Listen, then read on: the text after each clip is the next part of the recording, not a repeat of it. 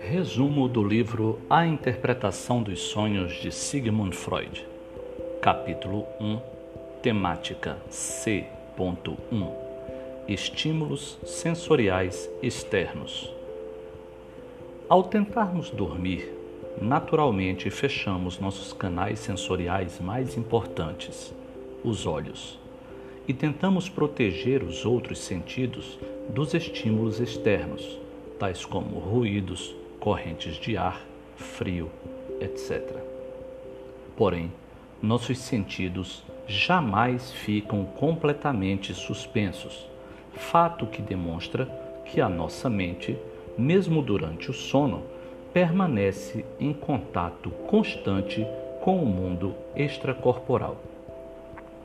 Assim, é natural que os estímulos sensoriais que chegam até nós durante o sono podem tornar-se fontes de sonhos.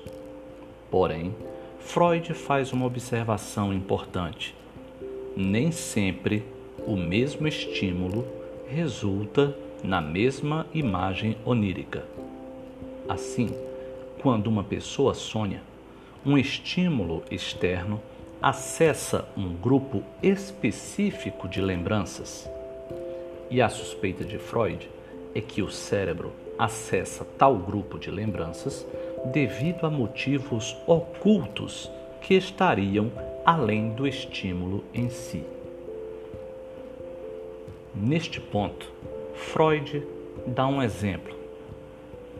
Um adulto lia As Viagens de Gulliver para fazer uma criança dormir.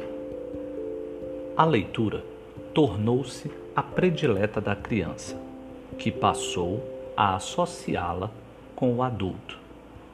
Foi criado assim um afeto. Anos mais tarde, já na idade adulta, o indivíduo ouve trotes de cavalo passando na rua enquanto dorme.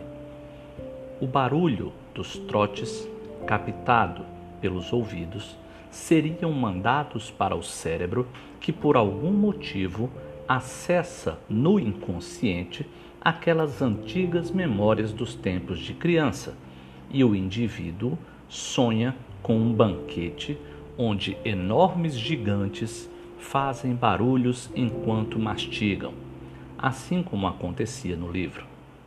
Daí pode surgir uma lembrança recalcada que associa o barulho dos cavalos aos barulhos dos dentes dos gigantes presentes no livro que era lido pelo adulto, que certa vez o abusou, ou do qual o indivíduo, quando criança, desejava.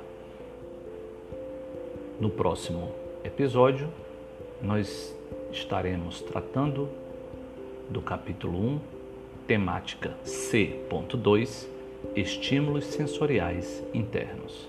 Até lá!